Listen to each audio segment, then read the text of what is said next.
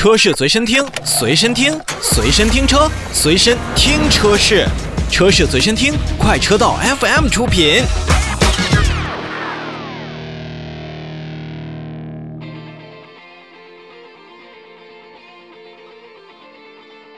最后利用一点时间来说说恒驰汽车。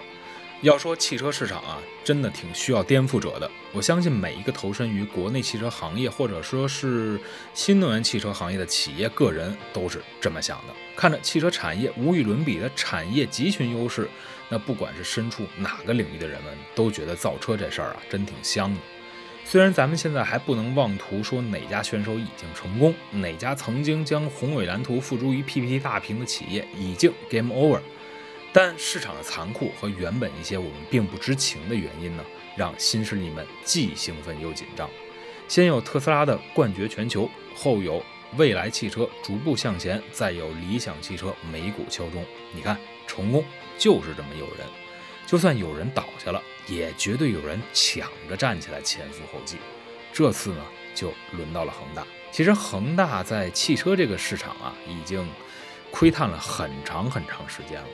而在去年呢，广州恒大足球队在进行亚冠联赛的比赛当中呢，恒驰汽车也是第一次出现在了队服的胸前。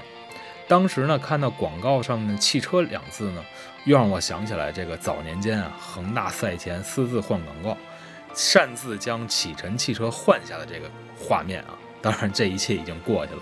虽然行径不耻，但咱不愿意再说了。恒驰汽车是什么样子呢？按照之前的官方意义呢，恒驰汽车的恒驰，哎，即恒久远驰天下，恒代表永恒，基业长青，驰代表飞驰，勇往向前。那基本上呢，也是在去年的时候，恒大汽车当时还没有叫恒驰啊，恒大新能源汽车也是放下了豪言壮语，什么工业四点零标准啊。在中国、瑞典、德国、荷兰、英国、奥地利、日本、意大利、韩国等国共同研发呀，在上海、广州建立先进的生产基地呀。同时呢，首期的规划年产能一百万辆啊，三到五年内要力争成为世界上规模最大、实力最强的新能源汽车集团啊。当然了，为了让自己造车更加顺利呢，恒大也开始了打造自己的朋友圈。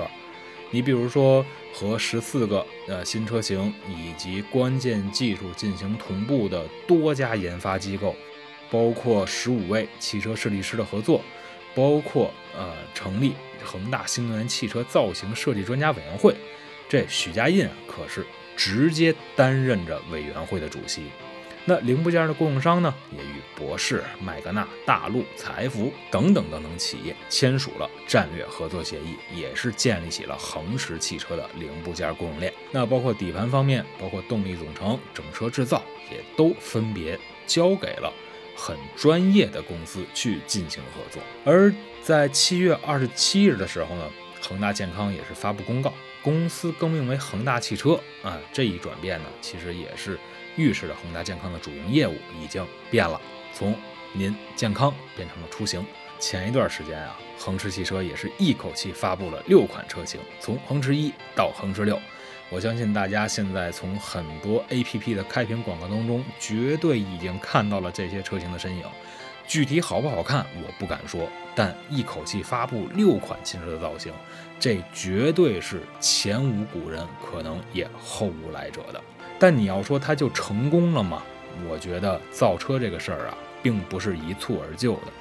其实到场记者呢，我相信也很多，不管是为他造势打气也好，还是看衰这样的行径也罢。但我觉得在整个市场当中有了一个搅局者，只要您能踏踏实实干事儿，将来消费者得到的就应该是实惠。好了，今天的节目呢也就说到这儿，我们下期节目接着聊。